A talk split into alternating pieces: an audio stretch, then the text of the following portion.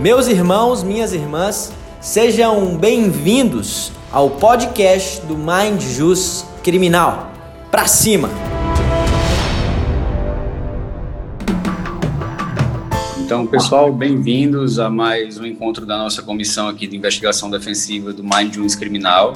Tenho que agradecer especialmente hoje ao nosso convidado especial, Dr. Maurício de Punto, né, que é perito em áudio, em voz, em vídeo e vai nos trazer aqui um pouco de sua experiência hoje para que a gente, enfim, abra os horizontes para mais esse universo da, do suporte a litígios, né, enfim, questões que podem ser diuturnamente enfrentadas nos processos judiciais Brasil afora, né, independentemente de serem criminais.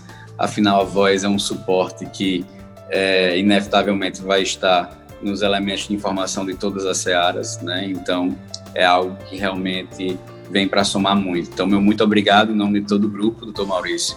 E também, antes de passar a palavra ao nosso convidado, tenho que agradecer né, a hospitalidade de sempre do nosso host, André Colares, né, nosso líder máximo desse movimento colaborativo que é o Mind Juice. Então, André, se quiser falar alguma coisa, em seguida, Maurício, fique 100% à vontade, tá? Para muito obrigado. Só quero agradecer o Bulhões pela disponibilidade de estar aqui conosco de 15 em 15 dias, nas terças-feiras, para bater um papo, sempre aportando um grande conhecimento através de convidados ou conduzindo de forma mais gesta as, as. Eu que agradeço. Eu vou tentar puxar o fio da meada e gostaria que vocês, de, de alguma forma, interagissem, porque se, uh, eu acho que o, o mais bacana é, é, algo interativo, né? a intenção não é fazer apenas uma, assim, algo como uma palestra. Eu acho assim que é interessante ouvir também vocês, que para mim é, um, é, um, é, uma grande alegria, né? uma grande satisfação. Mas eu acho que é, também é, é muito importante ter essa interação, né? Então, o, o, o tema que deu origem a, essa, a esse bate-papo foi uh, essa parte de coleta de dados à distância. Eu participo de um, de um grupo, um grupo de peritos, e o grupo estava um pouco, um pouco desentusiasmado, um pouco bagunçado. Então eu, eu conversei com, com o sujeito que bolou o grupo a gente podia dar uma animada no, no grupo para torná-lo mais interessante, talvez conversar mais sobre o assunto, é, discutir técnicas e tal. Ele achou a ideia interessante, então eu propus uma, uma discussão no grupo de, ligado à área de grafotecnia, como seria, em tempos de pandemia, uma coleta de assinatura, por exemplo, um sujeito, um perito lá do Rio Grande do Sul, e tem que fazer uma coleta em Manaus. Então aí tem dois problemas. Tem o problema da distância, do custo, do tempo e tem o problema da pandemia. Né? Então vamos imaginar como resolver um problema que é um pouco complexo, mas que poderia surtir algum um efeito positivo. Paralelamente, é, um fato que está acontecendo e eu jamais podia imaginar que isso aconteceria até os cartórios estão diminuindo a burocracia. Os cartórios estão fazendo serviços eletrônicos, o Detran está fazendo serviços eletrônicos, um monte de lugares fazendo serviços eletrônicos, porque se não fizer, ninguém vai. Então, assim, inspirado nesse tipo de, de artimanhas, né, eu comecei a escrever um documento exatamente como poderia ser essa, esse tipo de coleta. E propus para o grupo. Isso repercutir de uma forma extremamente positiva. Então eu falei, olha, é importante vocês criticarem, aí eu faço uma nova versão, ou seja, é, o mais importante é um trabalho a várias mãos. Então, é, isso que eu vou comentar hoje também eu gostaria que vocês, de uma certa forma, também sugiram coisas, aquilo que vocês acharem que eventualmente não é adequado, sugiram também, porque a ideia não é ser o autor, eu apenas dei a, o primeiro chute, digamos assim, na, da partida. Né? Então, em linhas gerais, como seria isso? Eu colocaria, vamos como, como exemplo, uma perícia que uma coleta de voz de, de, de, assinatura que seria, por exemplo, em Manaus. primeiro ponto, eu preciso ter uma pessoa lá em Manaus que seria o responsável, seria um responsável legal sobre a coleta. Então, pode ser o advogado do cliente, pode ser um funcionário de um fórum, um qualquer pessoa que judicialmente eh, se ofereça e seja o responsável pela coleta. Esse é um ponto importante. Segundo ponto importante, a coleta ela será feita ao vivo pela internet. Então, eu, da mesma forma que nós estamos aqui fazendo um bate-papo é, em tempo real uh, e à distância, é, faria a mesma coisa na coleta. Então, eu coloco uma, um, um computador ligado com câmera, com microfone, uh, direcionado para o responsável e o cidadão que vai fazer a assinatura. Paralelamente, vocês concordar comigo que às vezes uma filmagem ao vivo, ela pode não ter grande resolução, às vezes a conexão não é de alta velocidade. Então, inclui-se no pacote uma segunda câmera, só que essa câmera ela não vai transmitir nada. Ela vai gravar todo o evento em alta resolução e depois o vídeo gravado lá no cartão de memória ele será enviado para o perito. O perito é que vai conduzir a perícia. Então, se sou eu, por exemplo, eu vou estar lá na live, estou vendo o responsável, estou vendo o cidadão que vai assinar e vou, e vou falando, olha, você já tem o documento, você vai usar uma caneta assim, assim, assado, você vai conduzir é, dessa forma ou daquela forma, ou seja, cabe a cada perito, se o perito tem um método específico, é o método do, do perito. Então, por exemplo, eu gosto de fazer uma coleta usando um papel, por exemplo, é um, é um papel que tem linhas finas, mas é de outra cor. Ah, o papel tem uma cor e a linha tem outra cor. E a caneta tem uma terceira cor. Então, por exemplo, o azul. Então, fazendo desta forma, eu tenho três cores e eu posso, por exemplo, utilizando qualquer programa como o Photoshop, por exemplo, eu posso retirar a cor do fundo, posso retirar a cor da linha e posso retirar a cor da assinatura. Eu posso fazer esse jogo. É o meu método. Mas se o outro perito, né, que vai utilizar o meu método é, de coleta remota, mas adota outro tipo de de papel, alguma coisa assim, seja o método dele. Né? Não, não, a, a, intenção não é mudar a rotina do outro perito.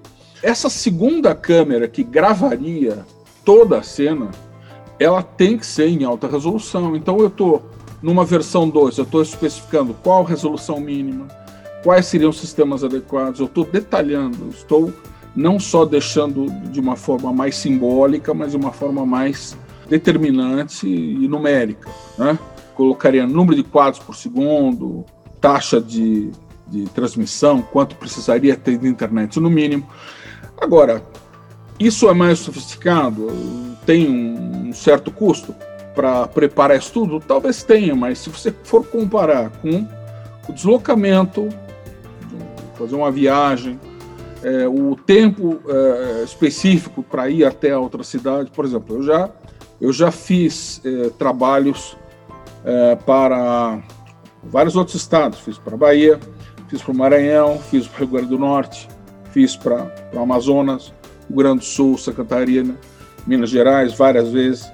Se eu estou em São Paulo e faço algo remoto, tem um custo minúsculo. Se eu tenho que sair daqui, fecho o escritório e tenho que ir até lá, é mil, é dois mil, é três mil, é quatro mil reais e vai aumentando a conta. Né? Não só isso.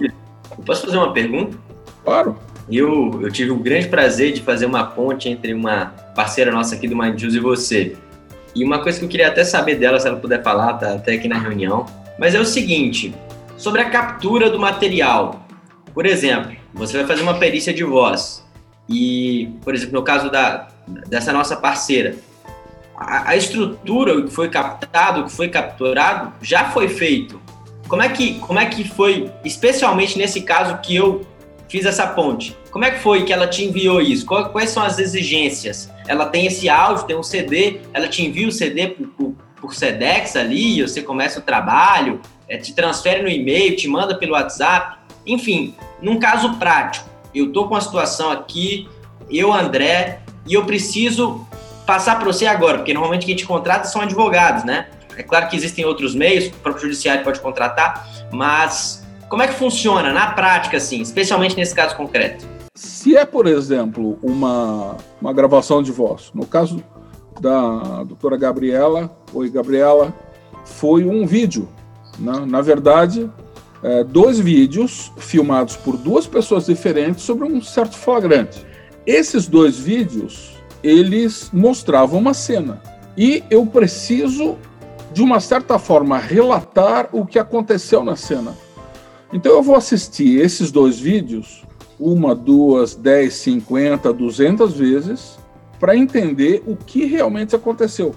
O que, que eu posso colocar a mais? Eu posso aumentar o tamanho da cena, ou seja, eu posso ampliar o vídeo, posso tentar estabilizar a cena, posso, como são dois vídeos, o que, que eu propus para Gabriela? Eu sincronizei os dois vídeos. Eles são em tempos diferentes. Cada um acionou a sua câmera em um momento diferente. Eu juntei as duas imagens, coloquei um vídeo junto do outro, mas no mesmíssimo tempo. Então, quando numa cena o cidadão levanta a mão, no outro vídeo o cidadão também levanta a mão. Então você consegue ver a cena em ângulos diferentes. Então o, o trabalho é em cima disso, ou seja, de, um, de uma cena que foi gravada. E o importante é o que? Nesse caso, o importante é o entendimento do conteúdo. Basicamente é entender o que aconteceu e entender o que não aconteceu. Então, se aconteceu tal detalhe, ótimo. Se não aconteceu um outro detalhe que alguém está dizendo que, que teve ou não, cabe a mim especificar, tipificar, mostrar que no, no momento tal aconteceu isso ou não aconteceu aquilo. Então, é, essa é a questão. No caso de voz, o, o que, que é muito comum? Por exemplo, o sujeito está sendo processado porque ele pediu para aumentar o valor do cartão de crédito na operadora. Ele disse, mas eu não pedi o aumento. E outra, eu nem tenho cartão de crédito, só que tem uma voz gravada que o banco, a operadora de cartão, tem lá gravada. Muito bem. Então eu preciso da voz do cidadão em vida para poder comparar a voz real dele com a que está gravada. Então a gente usa uma série de pequenos truques para conseguir fazer com que a voz ela seja legítima do cidadão. Então, primeiro, eu faço com que ele grave de uma forma tranquila. Só que ele, no momento que ele tá, começa a gravar, ele está nervoso, ele está suando, ele não sabe se está gerando prova contra ele mesmo. Então, eu costumo pedir para ele comentar sobre a família dele, sobre o bairro que ele mora. Eu uso uma técnica de entrevista, não de interrogatório. É uma conversa bastante agradável, né? Eu falo com bastante calma e eu vou colocando cenários. Então, por exemplo, tem um certo momento que eu falo, vamos falar de um assunto que todo mundo tem gente que odeia, tem gente que adora. Vamos falar sobre política, né? Ô, ô, ô Maurício, deixa eu te Oi. interromper de novo para fazer uma outra pergunta, que isso me deixa curioso. O fato do indivíduo estar nervoso ou em um ambiente desconfortável pode, de alguma maneira, viabilizar que ele faça uma manifestação verbal, pronuncie eh, a voz de forma que não é possível ser identificada e vinculada a ele pelo simples fato de estar nervoso? Quer dizer, Sim. ele apresenta um tom vocal que não é o dele, e aí, em razão da comparação, você não consegue é, estabelecer um padrão. Exatamente. Por isso que a conversa é longa e os primeiros 5, 6, 7 minutos eu inutilizo. Ah, tá. Então eu vou deixando ele confortável. Então eu peço para ele falar sobre os hobbies, por exemplo, você gosta de cozinhar? Você gosta de ir no cinema? Você gosta de música? É, sua família é grande? O que, que você gosta de fazer no fim de semana? Eu, eu vou deixando a pessoa à vontade. Outra coisa que eu não faço essa, essa história de pedir para ele repetir as mesmas palavras que estão na gravação questionada. Isso deixa qualquer um nervoso. Porque eu, eu preciso estudar o padrão de voz, não aquelas palavras que ele supostamente disse. Então, é um estudo do perfil de voz, independente do que ele falou. Agora, existem também alguns pequenos truques. Eu peço, por exemplo, no começo da gravação, digamos que o sujeito chama José. Sou José, o senhor, por favor, só para uma questão prática, para identificar esse trabalho, o senhor podia me dizer seu nome inteiro, seu RG CPF, onde o senhor mora, o que, que o senhor faz, e deixa ele falar.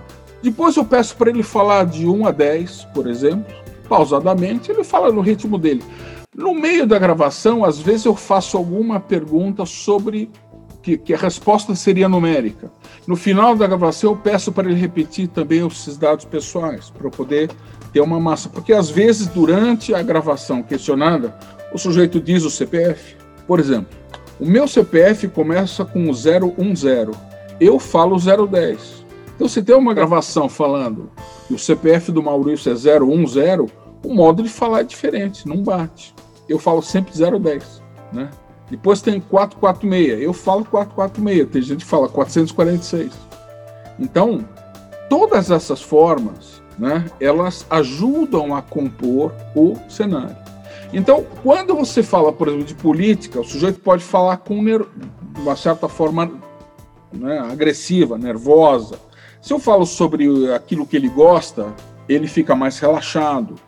Então, eu capturo em 15, 20 minutos, meia hora de conversa, eu capturo vários padrões de humor. Então, Maurício, e aqui uma outra pergunta. Essa captura, caso ela seja remota, através do WhatsApp, por exemplo, ela é segura? Quer dizer, você, tem, você já tem um conteúdo em áudio aí para você avaliar, que veio de uma empresa, por exemplo, e você vai fazer uma micro comparação, uma comparação com outro conteúdo de um indivíduo que está num outro estado. Através do gravador do iPhone, isso é possível ser feito? pode ser gravado no próprio WhatsApp? E qual que é o período de gravação que você precisa para fazer uma comparação segura e absolutamente assertiva? Em tempos de revolução digital, uh, nós tivemos alguns pontos positivos e alguns pontos negativos. Por exemplo, eu tenho aqui um gravador mini disc que ele grava numa mídia magnética óptica. Esse gravador aqui tem cerca de 15 anos, uso com alguma regularidade. É uma excepcional qualidade. Porém, os parâmetros de gravação de um iPhone são superiores a ele. Só que isso há 15, 20 anos atrás, as pessoas sabiam gravar melhor do que hoje com os equipamentos que tem. Então, houve um, um crescimento, uma melhora dos equipamentos, mas uma baixa da qualidade técnica dos indivíduos que gravam. Então, hoje, por exemplo, se eu pedir para o sujeito gravar em alta resolução e mandar por e-mail, o sujeito não tem nem e-mail, ele tem perfil no Instagram, ele tem perfil no Twitter, ele não, não gosta de e-mail. É um, é um sistema antigo, nem gosta. Em alguns casos, o sujeito põe na nuvem, mas ele prefere gravar, às vezes, num aplicativo que ele tem mais prática. Então, hoje eu não faço tantas restrições. Se o sujeito quer gravar no, no WhatsApp, ele faz uma prévia e eu verifico e ficou com boa qualidade, eu, como tenho um bom ouvido técnico, muitas vezes eu aceito. Agora, o que acontece? Existe hoje uma, um, um tipo de profissional que vem da área de informática e vira perito em voz. O sujeito nunca estudou voz, mas ele conhece software. Então ele pega a voz, joga num software e o software pim, né? acende a luz verde é a voz, ou luz vermelha não é a voz. Então, esse tipo de profissional, que é muito comum no mercado hoje, é, causa um, um, um grande desserviço à justiça, porque ele não entende de voz, ele não entende de linguística, ele não entende de fonologia, ele não entende de prosódia. Por exemplo, hoje eu comecei a participar de uma, uma um curso de especialização na Unicamp. Vou mostrar aqui até os livros estão. Acabei de usar, ó, livro de fonética, prosódia, fonética forense, todos esses. Ô Maurício, aproveita Oi. que você falou aí, explica o que, que é isso aí, o que, que é fonética forense, o que é prosódia? Prosódia eu não sei o que é. Prosódia é a forma com que você fala quanto à entonação. Por exemplo, se eu falar desta forma, isso pode ser extremamente cansativo do que se eu estivesse falando de uma forma mais musicada, mais ritmada. Então, todas as pessoas, quando falam, elas têm um modo prosódico de falar. Esse é um dos pequenos elementos que eu utilizo numa comparação de voz. Quantos são os elementos em, em quantidade numerária? São muitos. Eu uso a fonologia. A fonologia estabelece algo como regionalismo. Então, por exemplo, o sujeito do Nordeste fala de um jeito, ele tem um vocabulário próprio, que é diferente do sujeito de, do Rio Grande do Sul. Tem outra fonologia. Tem a questão fonética, que é o estudo sonoro, son, o estudo é, acústico da voz. Então, isso, em geral, é sempre um equipamento que ajuda, um software que ajuda. Mas hoje, volto a dizer, muitos profissionais basicamente só usam software, ou seja, só fazem exames fonéticos. E no meu caso, fonética é só um pedaço. Então tem a fonologia, que é a questão do regionalismo ligado também a, ao vocabulário. Uh, tem a questão é, fonética, tem a questão da prosódia, tem a questão de ritmo. Tem pessoas que falam num ritmo acelerado, tem pessoas que falam num ritmo mais lento, né? Maurício, uma... Oi. É, perdoe a interrupção, porque tem a ver com o que você está falando para pegar o gancho. Análise do discurso. Você, você emprega também?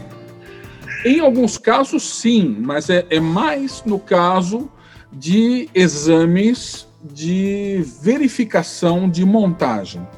Então, por exemplo, hoje, um parceiro meu lá de, de Santa Catarina me procurou e me mandou um áudio que tem três horas de duração ele quer saber se isso tem alguma montagem. Eu preciso ouvir o áudio uma, duas, dez, vinte vezes para ver se o discurso ele é coerente. Agora, óbvio que eu também uso software para verificar se o ruído de fundo não alterou, se não teve algum corte físico que a gente observa em alguns programas de análise. Mas a análise de discurso ela é muito importante no exame de verificação de edição. No caso de coleta de voz para verificar quem falou numa certa gravação, ou seja, identificação de falante, não é, não, não, não é algo que é utilizado no exame. Em geral, não é utilizado no exame. Então, todos esses recursos, eles se somam e eu consigo diminuir o erro da análise, principalmente porque a voz, ela não tem exatamente um DNA é, como muitos dizem. Né? Então, se, por exemplo, eu é, gravo a minha voz às 10 da manhã, ela tem um tom. Às 11 tem outro tom. À uma da tarde tem outro tom. Às três da manhã tem outro tom. Então, todas essas variações são complicadíssimas de você comparar quando você tem, ainda por cima, sistemas que não gravam com absoluta perfeição. Por isso que eu abro o leque e uso várias modalidades de estudo para diminuir o máximo possível né, o erro de avaliação. De avaliação. Diga lá, Gabriela. Só, sem te interromper, primeiro eu queria agradecer muito ao André e a você também pela contribuição generosíssima que vem fazendo nesse caso. Só para exemplificar para os colegas o porquê que eu achei interessante buscar esse tipo de perícia. Esse caso é um caso de tráfico esse meu cliente, ele foi, na minha opinião, né, evidentemente forjado. Na situação ali, do, do no contexto do crime, tinha uma testemunha e a pessoa que estava com ele. Os dois filmaram em momentos diferentes, mas, aliás, em ângulos diferentes, né, mas a mesma situação. O vídeo em si não mostra é, a polícia colocando a droga no veículo, nada disso. Mas mostra que não houve averiguação do carro, nem revista pessoal, e foi dado voz de prisão. Só que eu comecei a sentir essa necessidade de trazer mais autoridade, autenticidade para o vídeo, né? É, quando o promotor, logo, logo que eu fiz a, o pedido de revogação de prisão, ele simplesmente colocou assim, ó, a defesa só apresentou links, não houve nenhum tipo de perícia realizado nos vídeos. E a partir disso eu falei, nossa, não posso deixar esse caso passar batido, né? Porque quantos flagrantes a gente tem que existe esse peso probatório para a gente discutir, 0%, né? ainda mais em relação a tráfico. E foi aí que o, que o André fez essa ponte e me apresentou ao Maurício, que vem aí contribuindo bastante para a gente dar um fim bom né, para esse caso. Obrigada aí, gente, só para comentar mesmo. eu que agradeço a, essa oportunidade e então a, essa, essa ideia até de, de juntar os dois vídeos, né? Então, por exemplo, um vídeo tem um vídeo longo que é mais distante, é, tem algo perto de, lá, de cinco minutos, e um outro vídeo curto que tem mais ou menos aí, uns 30 segundos ou 20 segundos. Eu estou ampliando o vídeo distante para ficar com uma cena um pouco mais é, fácil de, de observar. Então, eu estou recortando a parte de cima e de baixo que fazem que, que não fazem parte da cena especificamente, coloco uma do lado da outra e sincronizo os áudios. Os áudios sincronizados, você obviamente vê que quando a pessoa vai para a esquerda num, num vídeo, ela também vai, vai para a esquerda no outro vídeo também. Então você consegue ter dois ângulos diferentes. Isso que é uma coisa bastante simples, é incomum de ver por aí. Ou seja, tem muito perito que avalia um vídeo, depois avalia o outro vídeo de forma isolada, sabendo que a cena é a mesma. Né? Então, é uma coisa bastante elementar. Para mim, a minha forma de pensar é, é, é, tentar fazer com que o cenário seja o máximo possível esclarecido. Também tem uma questão do áudio, o áudio está baixo no vídeo que está distante. Eu levanto o áudio. Ah, mas ele está inteligível? Tem alguma forma de deixá-lo mais inteligível? Claro, sempre a gente busca em, em deixar o material o mais representativo possível. E essa é a ideia. Né? De uma certa forma, é uma coisa simples, mas para muita gente é altamente complexo. E não é. Então, isso poderia acontecer mais vezes? Sim, mas é incomum. Infelizmente, é incomum. Só fazer um registro aqui, Gabi. Achei muito interessante a postura diante do caso. Além do mais, trata-se de uma solução criativa, né? Não, não comum. Portanto, parabéns pela criatividade e criatividade aplicada à advocacia. Sensacional, sensacional. Valeu. Certamente isso não viria sem o Mind Use. É, essa possibilidade aqui de abrir a cabeça, né? pensar em novas possibilidades, através da advocacia colaborativa, com certeza foi fundamental para que eu pudesse é, vislumbrar esses novos cenários. Né? Acho que todo mundo aqui compartilha da mesma, da mesma visão. Nunca mais a advocacia foi a mesma depois que entrou aqui no Use. Ah, que legal, valeu. Aqui, Maurício, eu estou curioso para saber uma coisa. Conta caso para a gente aí, caso concreto, eventual situação na qual você conseguiu ajudar com esse suporte a litígios, algum advogado ou advogada a solucionar algum caso curioso. Olha, um dos casos legais para contar. Um, um dos casos mais curiosos que eu, que eu, que eu fiz uh, envolveu o Registro BR, que é o órgão que coordena a internet no Brasil.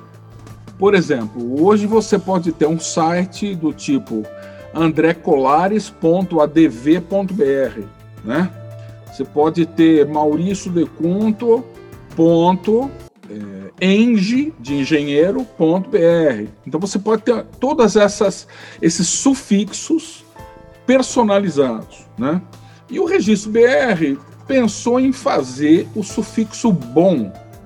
Bom, B de bola, O, M de Maria, bom, né?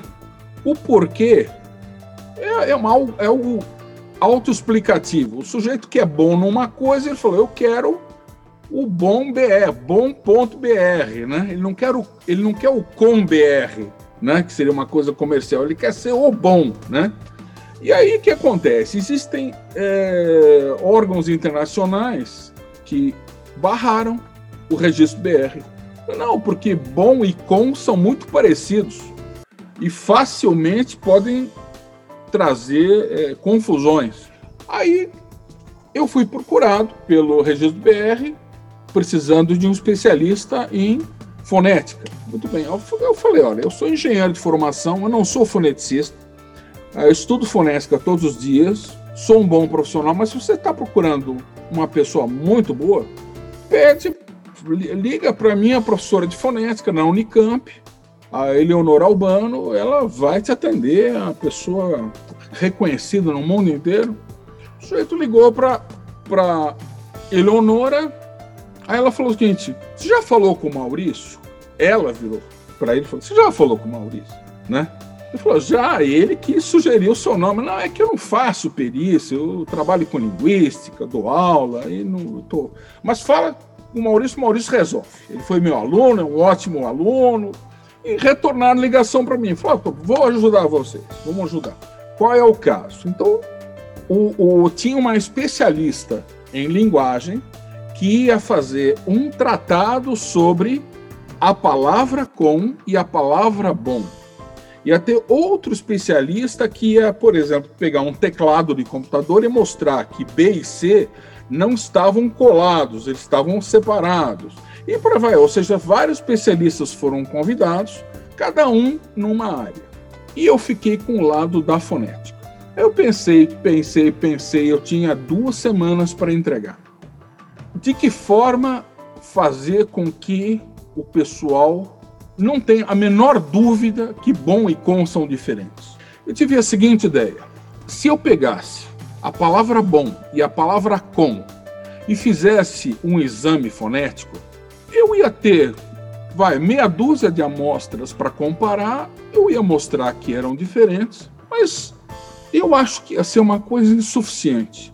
Em termos de planeta, né, você só pegar um, uma palavra e comparar com uma, apenas uma palavra, eu achava uma coisa muito pueril, uma coisa muito boba. O que, que eu pensei? Eu vou expandir isso. Eu vou pegar não bom e com, mas eu vou colocar ban, bem, bim, bom, bum e comparar com can, quem, kim, com, com. Ou seja, tinha um universo maior. Então eu tenho que comparar ban com can, bem com quem e por aí vai. Aí, bom, como é que eu vou comparar isso tudo? Quem que vai gravar?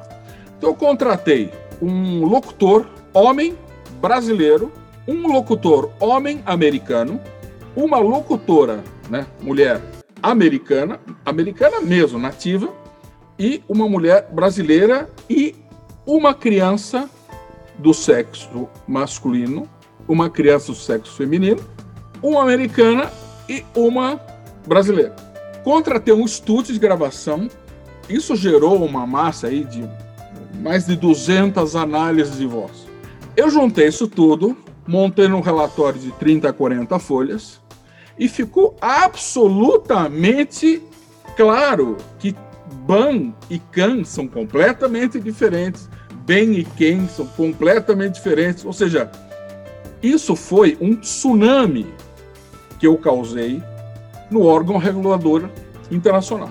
O meu maior prêmio não foi ter feito isso. O meu maior prêmio foi a decisão dos americanos em dizer que não havia o que dizer sobre o meu trabalho.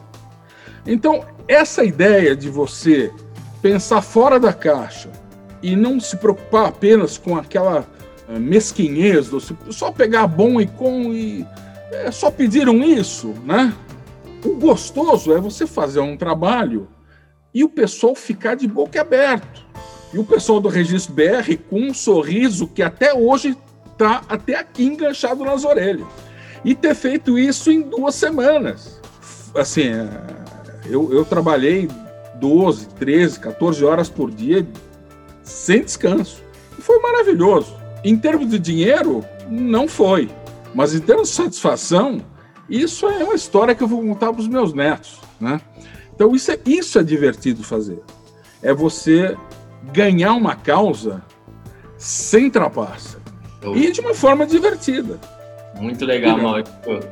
E aqui, algum caso legal no criminal aí ou na advocacia? Criminal.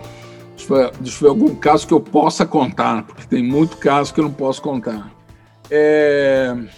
Teve o caso de uma gravação de voz de um ex-presidente. Isso tem mais de 15 anos. O que mais eu posso falar? Eram questões de paternidade. Ah, legal. Imagina a treta, né? Imagina a treta. O, a perícia de voz como instrumento de comprovação de que determinado áudio legitimava aquela pessoa como sendo pai de um outro indivíduo. É, é mais ou menos isso. Agora, o que acontece? Se você, André, gravar sua voz, se você pega algumas palavras, é, por exemplo, hoje é um dia feliz, hoje é um dia feliz. Se você gravar essa frase mil vezes, ela sempre vai ter uma variação. Então, você precisa entender a voz como um todo, ou seja, a, a voz é produzida por músculos, por pressão de ar, por articulação. É diferente de uma impressão digital. A impressão digital, veja só que coisa interessante, ela é binária. Ou seja, a impressão digital tem aquela quantidade de círculos, não tem um círculo a mais ou a menos. Se o círculo vai para a esquerda, na outra comparativa também vai para a esquerda. A voz não é assim. A voz se aproxima muito da assinatura. Só que a assinatura, como ela é visual, ela é imensamente mais fácil de trabalhar do que alguma coisa que é fisiologicamente perceptível só pelos ouvidos. Então, a voz, ela tem um mistério, né, que depende de ouvir muitas vezes. Então, quando eu pego uma gravação de voz, tem gravações que eu ouço centenas, às vezes milhares de vezes. O caso ainda que, que mais impactou na minha vida é um caso do, da década passada, meados de 2005, onde era uma gravação feita num gravador microcassete de uma secretária eletrônica, na velocidade metade, ou seja, aquele gravadorzinho de fita microcassete, a velocidade é 2,4 centímetros por segundo. E ele tinha uma chavinha que se mudava, ele ficava com o dobro do tempo, né? metade da velocidade, 1,2 centímetros por segundo. O sujeito deixou um recado na secretária eletrônica, sussurrando. Tempo da gravação, 8 segundos e meio. Eu levei quatro meses para estabelecer quatro frases possíveis para aquela frase dada na secretária eletrônica. Eu ouvi milhares de vezes aqueles 8 segundos e meio. Podcast do Mind Jus Criminal. Pra cima!